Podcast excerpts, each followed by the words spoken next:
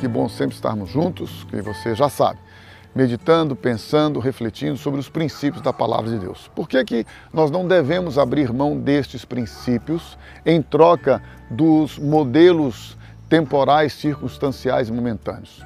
Porque estes são, como eu já disse, de acordo com o tempo, com a circunstância, com o que nós estamos vivendo, de acordo com a sociedade, cultura, isso e aquilo.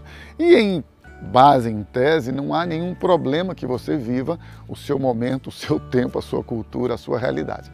O que nós não podemos permitir é que estas coisas sobreponham aos princípios da palavra de Deus.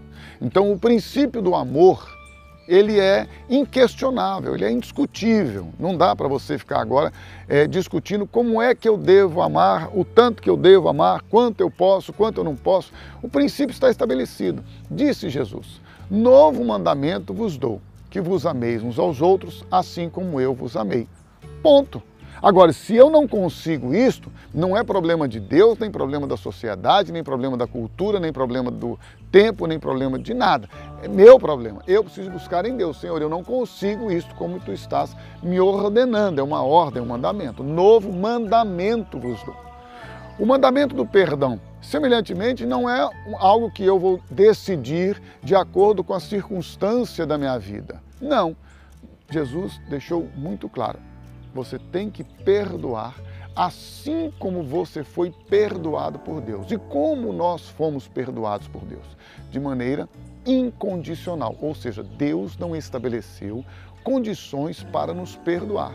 Cristo veio, morreu no nosso lugar, derramou o seu sangue, derramou a sua vida, ofereceu-se a si mesmo como um sacrifício para Deus e a partir daí, Deus olhando para você e para mim, Ele não vê os nossos pecados, a nossa iniquidade.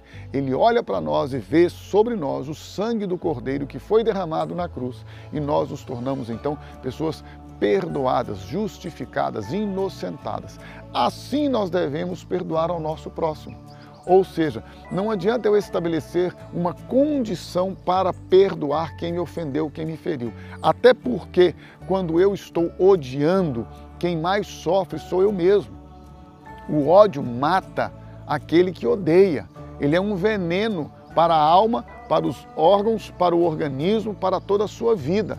Então, quando Deus manda perdoar, é porque Ele sabe que, assim como amar, o perdão produz cura. Portanto, se você deseja exercitar os mandamentos de Deus e submeter-se a eles, o caminho é uma vida nova em Cristo, é o novo nascimento, é você entregar a sua vida a Ele, recebê-lo como seu Salvador e como seu Senhor, para que o Espírito Santo então possa gerar em você esta nova vida e a capacidade de obedecer, de submeter a Sua palavra, vivendo assim para a glória de Deus.